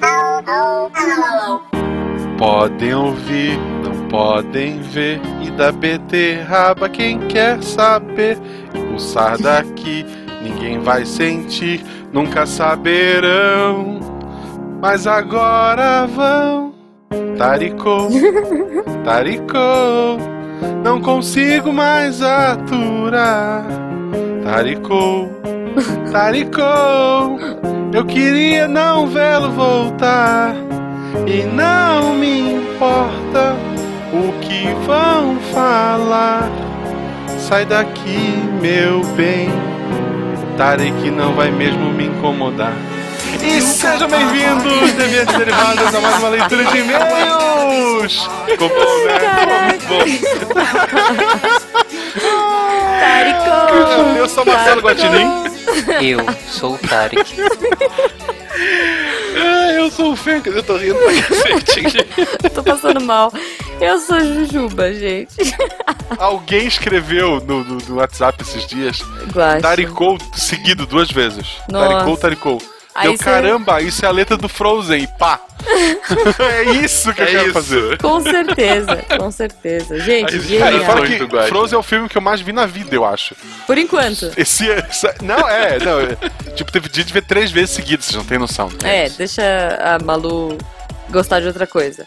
Aí você vai, vai mudar isso aí. É, eu não posso falar nada. Quando, eu, quando a minha irmã era pequena, eu lembro de assistir várias vezes em loop Xuxa só para baixinhos. Foi triste. Bom, eu assisti a Teletubbies. Teletubbies com meu sobrinho. Putz, então, não, olha só. Frozen, É, eu tô muito então melhor que você. pense que podia ser pior. É, eu assistia podia muito. Muito. Peter Pan é divertido, pelo menos. Muito. Ai, ai, ai. Olha só, antes da gente viajar, porque a gente sempre faz isso aqui, Caixa postal pra mandar coisa. 466 CEP 8980 1974 Chapecó, Santa Catarina. E a semana a gente recebeu coisa, não foi, Jujuba? Sim, recebemos! Caramba, meu Deus do céu, eu quero. O problema é que só tem três. A gente vai tirar no 2 ou 1. Um. É, não, o Simar vai ficar com todos, eu imagino. Não, ele não pode ficar com todos. Olha só. Nem, mais do Psycast, né? Então, pô, olha, tá, tá errado isso aí. Gente, nós recebemos essa semana uma coisa muito legal, uma coisa que eu peço há muito tempo, e pela primeira vez nós recebemos foguetes na nossa caixa postal do SciCast, gente. Três Foi foguetes. muito legal. Três foguetes. Conta aí, Guache. Bordados, né? Bordados. Eu, eu não peguei, eu só vi foto, tá? Então eu acho que são bordados. Uhum. Um- tipo uma bandeirinha pirata, sei lá, pano preto. E são Isso. três foguetes. Um laranja, com o símbolo do SciCast. Um verde, com o símbolo do Meia Lua, que é o nosso podcast agregado. Sim, que inclusive a gente fez a abertura hoje em homenagem a eles. Olha só, não tinham feito ainda, que vergonha na cara você tem. Tudo friamente calculado. E, obviamente, o- sabe aquele spin-off que ficou melhor do que a série original? Nosso querido Missangas e seu foguetinho roxo.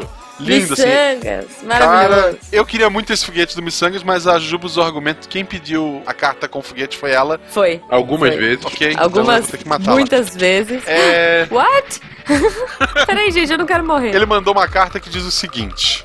É, boa noite, Psycasters. Sou o Paulo Henrique, tenho 22 anos, escrevendo de Caxias do Sul, Rio Grande do Sul.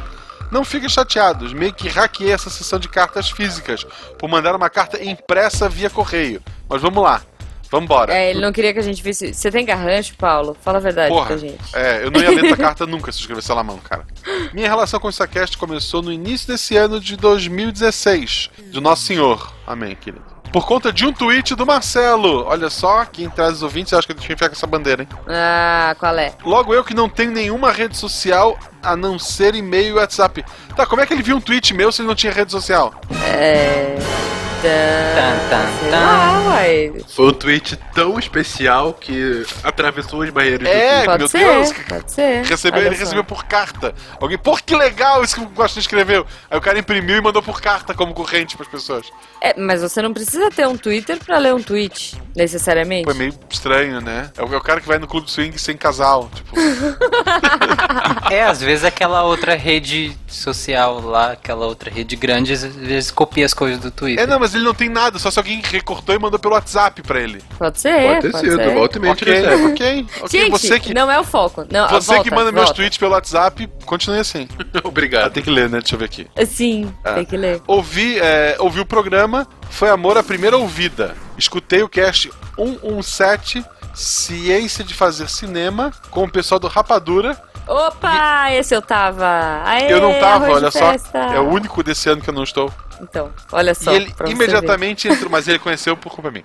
Tá E- bom. e ele imediatamente entrou numa listinha que gosto de manter, aquela dos melhores episódios que já ouvi. Desde então, a cada novo cast que ouço, minha admiração pelo programa cresce. Cada primeiro minuto de sexta-feira é copiosamente festejado. E semanalmente um tema novo abordado no programa é um convite para ser explorado por mim, que tal qual vocês é um amante da ciência. Em especial os casts 81 Sotaques, é um dos meus favoritos também. Muito divertido. Não, é muito bom, é, ele quebra preconceitos. O 134, a história da comunicação humana, eu nem lembro desse. Foi muito bom esse também. Foi, foi muito deve ser legal. bom, deve foi ser muito bom, é legal. Esse foi recente. aquele que a gente fez a abertura, Tá. super divertida. É, que isso eu acho que eu só ouvi uma vez, eu não lembro direito. Ah, tá. Tiveram um sabor especial. Por conta dele, pretendo fazer minha pós-graduação em alguma área que verse sobre o processo de comunicação. Obrigado por isso também. Bom, sobre a maratona, we are working on this. É isso? We are working on this. Isso. É, exatamente. Ele tá ouvindo, ele tá ouvindo. É isso aí. Chama o Raccoon pra ler pra você. E mais um mês acredito que acabo. Ah, também no mês seguinte irei aderir ao patronato, pois acredito no projeto. Olha aí, Cara, muito obrigado. O dólar tá baixando, mas vem em mim. Pô, o dólar tá baixando, mas vale mais do que dinheiro. Ainda, ainda. Mas não vale mais, e isso é bom mencionar, não vale É. mais do que o quilo da comida do Parque Olímpico, que tá 98 reais, cara. What? 98 reais são lasanhas de ouro naquele Não, não, não, não, Olímpico. não. Fencas, tem feijão, Ah, é verdade, tá explicado. né? É. Não, inacreditável, enfim. É, Desculpa gente. que descarregar A revolta, a revolta. Ah, ninguém vai lá, cara. Ninguém liga pra isso. Olimpíada, né? Um evento tão É, pouco procurado. cara, vai passar a tocha aqui, eu tirei folga. Eu tirei focha, tirei fal- é, folga no dia que a tocha vai passar na cidade pra não sair de casa. Focha. Focha. no dia da folga, isso. Que é focha? É, Tá, né? por Vai. fim, como, como Pula nosso focha. futuro patrão, né, patrão, é patrão. O Simar briga que você fala patrão. Eu ordeno que vocês continuem realizando esse maravilhoso trabalho. Sim, senhor. Em dólares, sim, senhor. A missão de tornar a ciência divertida para o maior número de pessoas possível é deveras nobre, para ser interrompida. Então saiba que estou com vocês nessa empreitada. Muito Pô, obrigado. demais. Tem mais Muito coisa, mas obrigada. primeiro, muito obrigado. Desculpa pelo Excelente. episódio de hoje. Próximo a gente promete ser mais ciente. O episódio de hoje Ah, tá bom, só o é? Tarek não gostou. Tá muito bom, é. O Tarek Tá, que esse tá aí, já tá aqui. Quer dizer, a gente taricando. não precisa mentir pra ti. Tu chegou até aqui, tem tua opinião, manda pra gente. É, isso aí, põe lá no post que a gente vai trocar ideia. A gente vai demorar pra responder, porque, né, a gente vai deixar sempre pro dia seguinte, mas. Ai, gente, esse episódio. Enquanto não acabar, eu vou ser a tia do pavê. Ok. Eu vou ficar fazendo piadinha idiota. Um beijo no coração de cada um de vocês e vamos que vamos. Vamos que vamos. Deixa eu ler. Paulo Henrique. Ah, não. Desculpa, eu achei que fosse vamos que vamos nós. Ele ainda tava na carta. vamos que vamos, Paulo Henrique. DS. Sou o time Marcelo, Ah, pronto. time Tarik, time Juliana, Olha, time Juliana. Fencas. Ixi. Todo mundo tem nome próprio, menos o Fernando. Não, eu, eu me chamo Fencas. Nome Time de batismo. Fernanda. É, eu não chamo Gominha. É. Enfim, até time Silmar eu sou. Até Dois pontos, P. você vê que ele realmente, assim, Silmar. Porra, no fundo do poço. Ele, ele escreveu, tá valendo qualquer coisa nesse até time Silmar. eu sou. Cara, muito obrigado. Boa, seu boa. e-mail, seu, seu e-mail, seu e-mail impresso e enviado pelo correio junto com três bandeiras piratas de foguete são maravilhosos. Eu quero muito lamber cada uma Demais. dessas Meu bandeiras que Deus, mandou. lamber. que horror, quase. Mas peraí, só porque foi impresso e enviado pelo e-mail, continua sendo. Aliás, desculpa, só porque foi impresso e enviado por correio, continua sendo um e-mail? É um e-mail. Temos aqui o impasse. É um, e- é um e-mail. Isso virou tan, e-mail, cara. Ele, é feito, carta ele foi e-mail. feito de forma eletrônica. E ele foi um mail. E-mail, pronto. Mas ele, situ... ele deixou de ser Ele etéreo, anexou eletrônico e se três tornou bandeiras. físico. Ah. Agora, É. então vamos, inverter a situação. Se uma pessoa É. escreve à mão uma carta, digitaliza e envia por e-mail, é. e aí? É o e-mail. Não, não sei, mas não é uma Ah, carta escrita à é o mão. e-mail. Não, Tarek, não, Tarek. Vai pro próximo comentário, gente. Vamos lá. Eu, eu, Um e-mail eu, eu, eu, que não chega, um e-mail que não é lido, ele foi enviado? Faz barulho na floresta? É, exato. É, né? Eu pensei nisso. Mas essa, essa é a referência, gente. Não, eu sei. Não. Gente, genial, genial. De- Deixa eu ler o e-mail falando nisso, porque olha só, o nosso ouvinte ficou em dúvida se a gente tinha lido esse e-mail, então a gente não só leu. é, é, olha só. É, é, isso é legal. Todo mundo leu, todo mundo achou foda, ninguém respondeu. Anderson, eu vou explicar pra você o que aconteceu. A gente recebeu esse e-mail, a gente postou no nosso grupo de WhatsApp do SciCast. Todo mundo dançou break de alegria. Mil comentários. Ai, caramba, é pra isso que eu trabalho, é pra isso que eu varo noite. Menos o Tarek, claro. O Tarek fez um. "É", um muxoxo assim. Tudo bem? Mandou um joinha, sei lá, eu nem lembro agora. Mas assim, e aí o que, que aconteceu? Ninguém respondeu. Foi tanta alegria. Então o Anderson mandou um e-mail essa semana. A gente ficou muito feliz. E aí o Anderson mandou um e-mail essa semana falando: Oi, pessoal, tudo bem? Eu mandei um e-mail há uns tempos atrás. Eu queria saber se vocês leram e tal, do meu projeto, porque ninguém respondeu. Então, Anderson, nós não só lemos e ficamos felizes, como vamos ler aqui hoje e comentar. E alguém respondeu em o segundo e-mail? Não! Ou todo mundo leu de novo cara. também? Eu acho. Não sei, Anderson. Depois você me disse se nosso social media respondeu, tá? Porque eu fiquei curiosa. Mas assim, o Anderson Couto, ele mandou um e-mail aqui pra gente que é o seguinte: Projeto Hora Nerd, inspiração do desafio SciCast.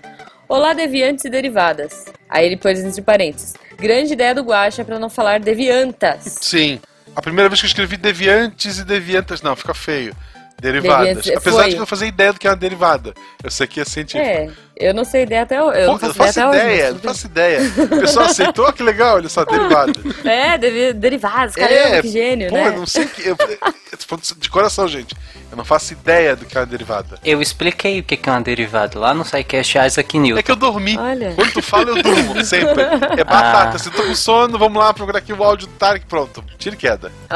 Ok. Deixa eu continuar, gente. Ele fala assim, ó. Pois bem, me chamo Anderson Couto, sou formado em História e ouvinte do SciCast de longa data. Participei do desafio SciCast enviando um projeto de mini palestras no estilo TED, desenvolvendo temas extracurriculares para alunos da primeira fase do ensino fundamental. Eu lembro desse, você lembra, Fencas? Sim, claro. É, a gente viu, foi bem bacana, Uhum. cara. A gente leu, ficou em dúvida. É, Como eu falei, tinha muitas coisas boas, vocês ouviram aí há alguns e-mails atrás, realmente muitos projetos bons. Essas palestras têm como objetivo aproximar a ciência da cultura pop, assim como na proposta do podcast de vocês. Bem, como vocês sabem, não fui um dos vencedores, mas fiquei muito feliz por ter participado. Tão feliz que resolvi apresentar a proposta para a diretoria da Fundação Educacional de Volta Redonda onde trabalho. E eles gostaram.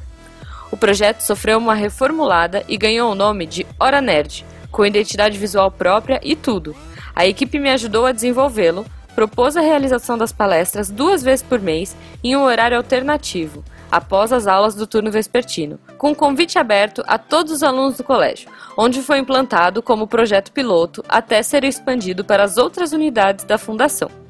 A equipe multidisciplinar que me ajudou foi formada pela professora Mônica Serafim, da área de letras, o professor Carlos Henrique Magalhães Costa, da área de geografia, ambos do departamento pedagógico, e a professora Ana Maria de Nigris, da área de biologia e professora do colégio.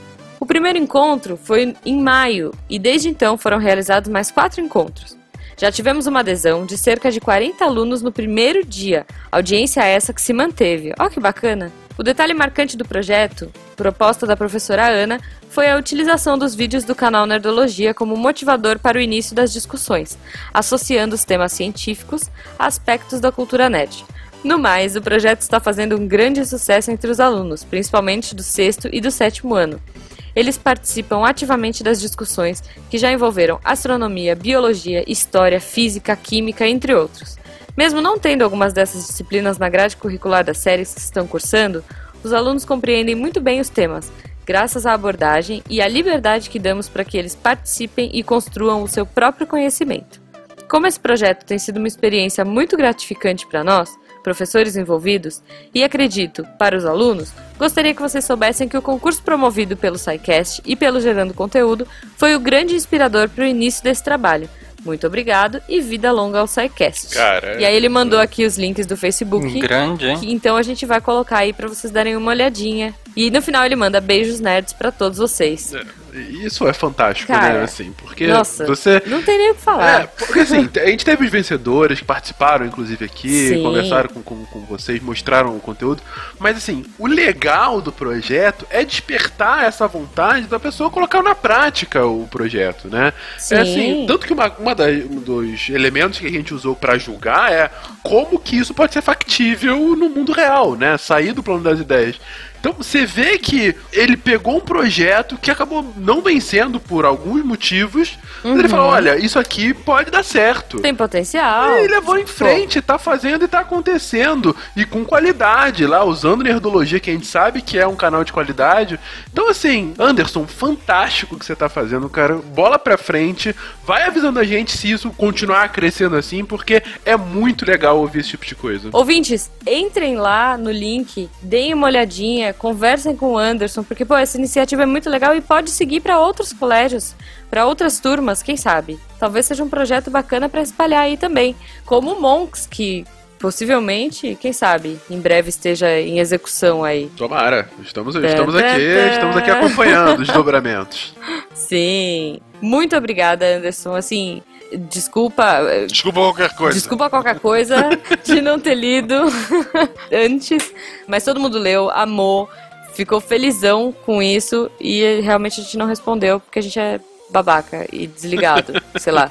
A gente procrastinou e acabou dando nisso, mas todo mundo leu e foi pro nosso hallzinho, foi pro mural do SciCast de trabalhos bem-sucedidos e todo mundo ficou feliz de ter participado, de ter te incentivado a chegar nesse projeto. Então, pô, que o Hora Nerd seja um sucesso, cada vez mais, mais adesão, mais alunos e que vocês consigam levar isso adiante por muito tempo. E obrigada, a gente fica mega feliz de você compartilhar. Exatamente, exatamente. Bom, então mudando um pouquinho de foco antes que a Juba continue a, a elogiar o cara para que ele esqueça que a gente não respondeu a ele.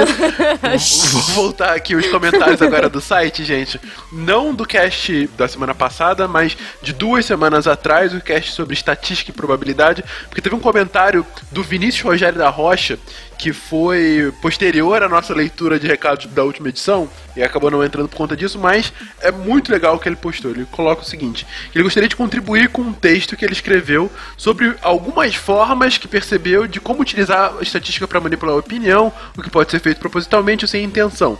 E aí ele coloca o link para um artigo da autoria dele, um artigo extenso inclusive, em que ele destrincha diversas manipulações estatísticas possíveis, muitas delas que a gente comentou durante o episódio, outras não, mas ele fala sobre eh, falsa correlação, que a gente comentou um pouco, sobre como que a gente usa um número para dar uma manchete midiática quando quer dizer totalmente outra coisa, eh, critérios de cálculo, correção por inflação, que foi um ponto que a gente não mencionou tanto no último cast, ou seja, ele vai destrinchando ponto por ponto e como que é utilizado, gente, para você que curte estatística, para você que quer aprender mais, ele deixou aqui o link no comentário dele. Leiam, o artigo tá muito bom, tá muito ilustrativo, muito fácil de ler. Brigadíssimo por ter compartilhado, Vinícius. Você falando, eu lembrei de um que eu acho, acho legal.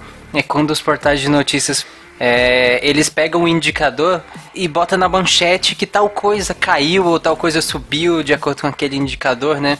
E aí quando você vai ler a matéria mesmo, aí você vê num, num cantinho lá da matéria que muitas vezes ele tá comparando o mês de publicação da matéria com o mês anterior. Só que tem coisas que de um mês pro outro, por exemplo, é, vamos dizer que tem um indicador de férias. Quando que vocês acham que o indicador de férias vai ser alto? claro. Dezembro, Julho. janeiro, julho. Né? Esse indicador, claro que vai subir. Aí tem portais de notícias que chegam lá em março e aí fala assim, tal indicador caiu, como se fosse uma, o- uma outro tipo de vantagem. Aí quando você vai olhar é em relação ao mês que aquele indicador naturalmente sobe Sim. e não em relação ao mesmo período do ano passado. Ah, cara, eu fico com muita raiva quando isso acontece. Ou outra coisa que é muito utilizada são, que ele também cita aqui, eh, porcentagens, né, relativas. E aí tem lá na, na matéria crime aumenta em 100% na cidade. Você tinha um crime ano passado e dois agora. Isso aumentou em 100%. Mas entendeu? Assim, é esse tipo de coisa. Você pode manipular pra dar a manchete midiática, né? É, olha só, eu tenho o dobro da internet do Guaxa. Sim, o quê? Entendeu? Exatamente. O Guaxa tem dois, eu tenho quatro. quatro megas. Olha que lindo. Mas é o Excepcional. dobro da internet. Muito, muito mais potência. É, você tá pensando o quê? Não, muito bom, muito bom, cara. Eu, eu me perco um pouco nos números aí, mas. Por isso que nosso podcast não é o Sequest, Juba, a gente tem outro. Isso, pois O- é. Eu achei engraçado que muita gente, pelos grupos do, do WhatsApp da vida, pelo Twitter, muita gente elogiando Fencas cantando Tiririca Quem é no episódio cantor? passado. É verdade, Que é fique verdade. registrado. Isso foi. As pessoas começaram a postar assim: vivi pra ver É, isso. não, sabe? assim. Tipo, olha. E quem se pergunta, meu Deus, por que escolher o Fencas pra ser host? Porque ele grava qualquer idiotice que eu ponha no papel. Ele topa, Qualquer, ele topa, cara. Qualquer, qualquer. Episódio do sono, ó. Fencas, tu vai acordar do meu lado na cama. Beleza. Olha, cantar Florentina. Beleza. Vamos lá, é isso aí. É isso aí. O Fencas é. Tá vendo? Vocês falam de mim que eu sou arroz de festa, mas o Fencas também. Pois é, pois é. Mas eu sou uma pessoa feliz, gente. É isso É aí. isso aí, gente. É isso aí. Tá vendo? É isso que dá ser feliz, gente. Vai lá, vocês que mandam e-mail pra cá, tá, Tarek, seja feliz. Olha aí o que que dá. Você Ô, é, é. Tarek, que eu escrevi que um teatro que tu morre. Beleza, ele grava. O tempo todo, qualquer um. Ele grava, é. Dos jeitos mais horríveis. É, né? não, mas tá pra sair um, talvez um dia o Tarek consiga vencer. Talvez. Ah. Fica o spoiler aí. Finally. Boa, boa. Mas é, fala- vocês falaram de comentários do site? Nós temos comentários do site? Sim, temos comentários do site, porque todos os ouvintes me ouvem e eles agora estão comentando muito. Metade dos comentários é o Por favor, Te ouvem. continuem. É a gente que pede, sem graça, lá no Claro que começo. não, quem começou a pedir fui eu. Te Ah. Eu comecei a pedir comentários no site. Vocês estão notando que o ego do Tarek tem aumentado É. sensivelmente nas últimas semanas, não? Sabe o que é isso aí? É beterraba. Vai, beterraba que faz isso com as que pessoas. isso? Tá? Mas vai lá, vai lá, leia o comentário do site. Tarek. Vai, ó, Lord Vamos lá, Tarek. Fernando O Indelicado. rei das beterrabas. Fencas indelicado. Antes que o Fernando me dê uma patada, vamos o- olhar aqui. É, vou ler o comentário do Vitor Coutinho no site, na postagem do Império Bizantino. Ele abre aspas para a campanha eleitoral do Tarek. Vote Tarek para prefeito, que não vai dormir em serviço se for eleito. Ai, é muito bom. Eu achei genial, cara. Eu Ai, respondi, ai. eu respondi isso. E o outro é, seria para funerária. Funerária Tarek Fernandes, passando a vida acordado em benefício do seu sono eterno. Essa foi perfeita. Cara, foi? boa, boa, boa, Vitor. Foi muito bom, muito bom. Vitor, é criativo demais, cara. Eu, eu, eu olhei e fiquei embasbacada com tanta criatividade. Sério. Em resposta ao comentário, tem um comentário do William, que falou que vai votar em mim, que já tem. Boa. Obrigado, William. Vamos fazer o- o- uma montagem do, do Tarek com aquela arte do. Do Obey. Obama. É, Weeknd. é, não, do- é, então, o do, que é do Obey. Tipo, o cara que criou aquela arte azul, vermelha e blá blá blá, o artista chama Obey. Quem liga pro nome do artista, Juba? Ah, eu ligo, uai. Hum, Ok. o John L.F. Silver escreveu: Depois dessa abertura eu vou ali me suicidar. Mais uma comentando. Boa. O Thiago Soteiro, Thiago Jedi, que a gente já leu o comentário dele aqui, Sim. inclusive, falou, abre aspas, Pessoal, já larguei os dois gordinhos mais famosos da podosfera. Hoje em dia vocês são os primeiros a serem baixados, mas alguns temas eu curto mais do que outros. Um que adoro é a história, e por causa de vocês descobri muitos outros podcasts. Como Barbado, descobri o Tema Cast, que faz parte dos top top da minha balada. Acredito em vocês, estão em todas as viagens. Abraços, galera. Fecha aspas. Balada e gordinho só tem uma coisa, né? Sou um gordinho É. gostoso. Gordinho Ah, meu gostoso. Deus. Gordinho. Você lembra dessa música? É excelente. Eu lembro dessa música. Você já cantou aqui, inclusive. Tem, tem, tem uma versão de, de uma podcast que eu gosto muito, que é a Bururu cantando isso, que eu me derreto. Que eu me derreto.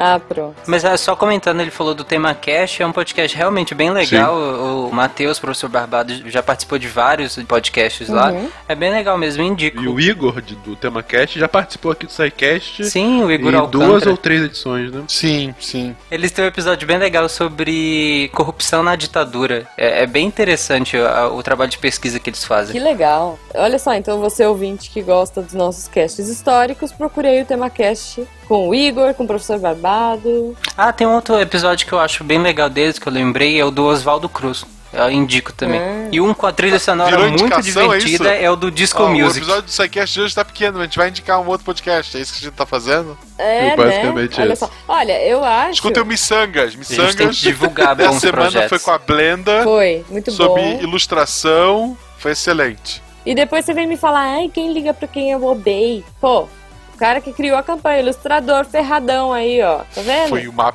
piada. Gente, peço aos ilustradores que ouvem o SciCast, então, pra imitar a campanha do Obama, Sim, em vez do favor. Obama com o Tarek, e em vez de Hope ou Change, Beat. Sabe? Alguma coisa Beat? assim. Beat é bom também. Ou Death, ou sei Ou lá. Death, exatamente. Death. Sadness, sabe? Alguma coisa do tipo. Tarek, tu tem um vestido azul ou coisa parecida aí à mão? Olha, a mão não, mas eu posso arranjar. A gente podia desafiar os ouvintes a chegar, sei lá, sem comentários e a gente fazer um cosplay da Elsa. Caraca, gênio, gênio, eu quero, eu quero. Mas tem que ser os dois fazendo e postando a foto. Cos pobre. Gente do céu, eu quero muito ver isso. Sem comentários até, Vocês não até podem o estar falando sério. próximo episódio. Boa, sem comentários no episódio de procrastinação. Mas as pessoas vão procrastinar. Elas vão deixar pra depois e não, não vai ganhar. Ou vai ter o filho da mãe que vai comentar 100 vezes sozinho, né? Não vai rolar. Exatamente. não, não vale, aí não vale. Acho que a regra só vale se forem sem comentários diferentes. Não, mas você também vai se vestir? Também, se chegar a 100. e a gente posta a foto. Tá. Cosplay tá, da tá bom, Elsa. Vai lá. Elsa. Sem comentários individuais. Tá, São 100 pessoas diferentes comentando, é isso? isso. No episódio, no post. Nesse episódio, até semana que vem. Isso. Isso. É, e não vale a equipe do SciCast. Não, vale. Se é um comentário por pessoa, vale. Vale, só- claro que Ah, então vale. tá, tá a gente bom, já tá sai bom, com tá bom. 25 aqui, porque, claro, a gente não vai perder isso. Claro que Então, não. Não, não, Então não. tá, olha só. Pessoal, se chegar a 100 comentários esse episódio de procrastinação, vai ter um cos pobre, porque a gente não tem a, a roupa, da, o vestido da Malu não vai servir em mim. Ah, mas tem a trança, a trança é legal. É, o cos pobre de Elsa, meu e do Tarik pro próximo episódio. Gente, Cara. e aí a gente faz uma montagem bonita de vocês. Eu nunca nem assisti. Ai, Ah, agora... é bem simples. É uma Taricô, loira alta de vestido azul. Taricô. Tchau, galera. Tchau, Até que pessoas. vem. Vocês que estiverem vivos semana que vem, voltem. Ou não. Taricô. Taricô. Taricô. Muito bom.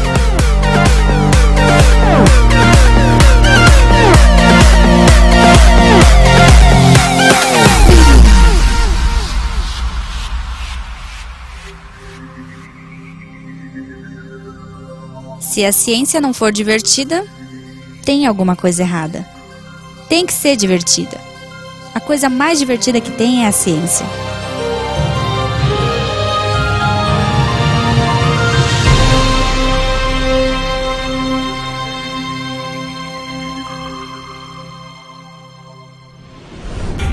Este programa foi editado por Tapcast. Edições e Produções de Podcast.